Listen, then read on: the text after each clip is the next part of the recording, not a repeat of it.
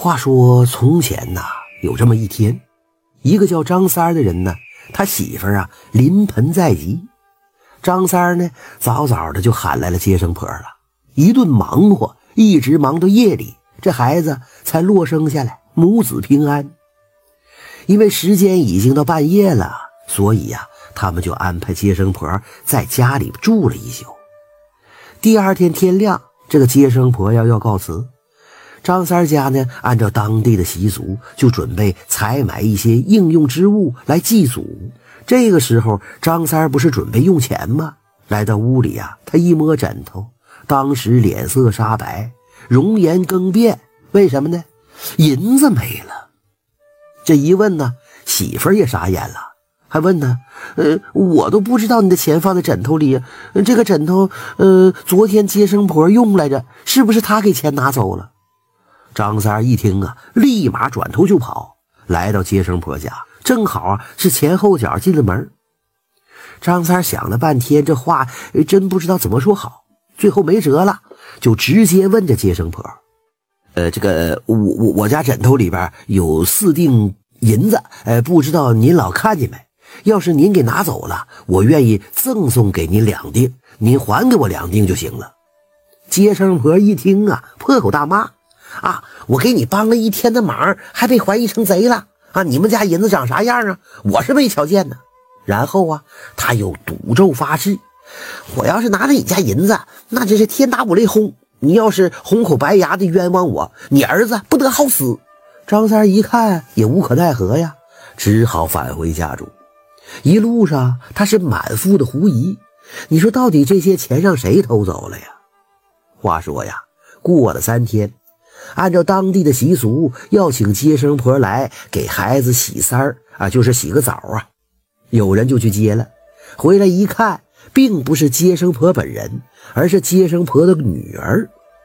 张三心想啊，肯定是那天呢，把接生婆弄得有点不愉快了，人家不愿意再照面了，也没往心里去。等给小孩洗完澡啊，就把接生婆的闺女送回家里了。当天夜里，张三的儿子。可就死了，夫妻两个人是放声大哭啊！你说好不容易得着个儿子，还没了，没办法啊，只能找一个木头盒子，呃，找了一个清静的地方，就把小孩给埋了。张三一边挖坑，这心里一边就想啊：你看看人家接生婆说的没错呀，我这是冤枉人家了。你看我这儿子都没了吗？转天到了夜里呀，雷电交加。突然传来两声凄厉的惨叫，大伙闻讯赶来，只见地上跪着俩女人，手里各捧着两锭白银，已经被雷呀劈成焦炭了。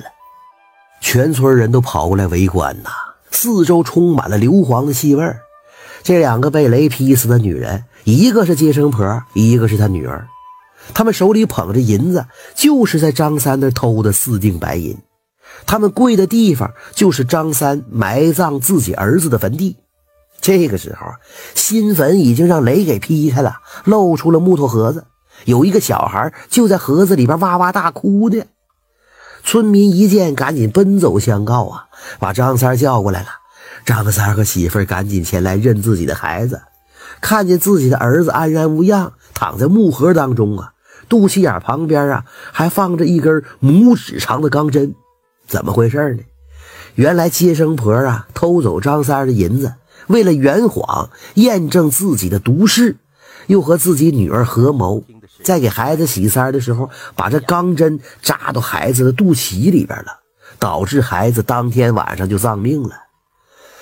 你说这偷窃有罪，但是不至于丧命；但是诅咒发誓欺骗别人，且呀还把人家孩子害死。这简直是天理难容啊！这俩人被雷电所劈，那是死有余辜。正所谓抬头三尺有神灵，人在做，天在看。你不要以为看不见的就不存在，那些呀，就在那儿瞅着你呢。听说听完故事，点赞加关注的朋友们，身体会越来越好，财源会越来越广进。家庭会越来越和谐。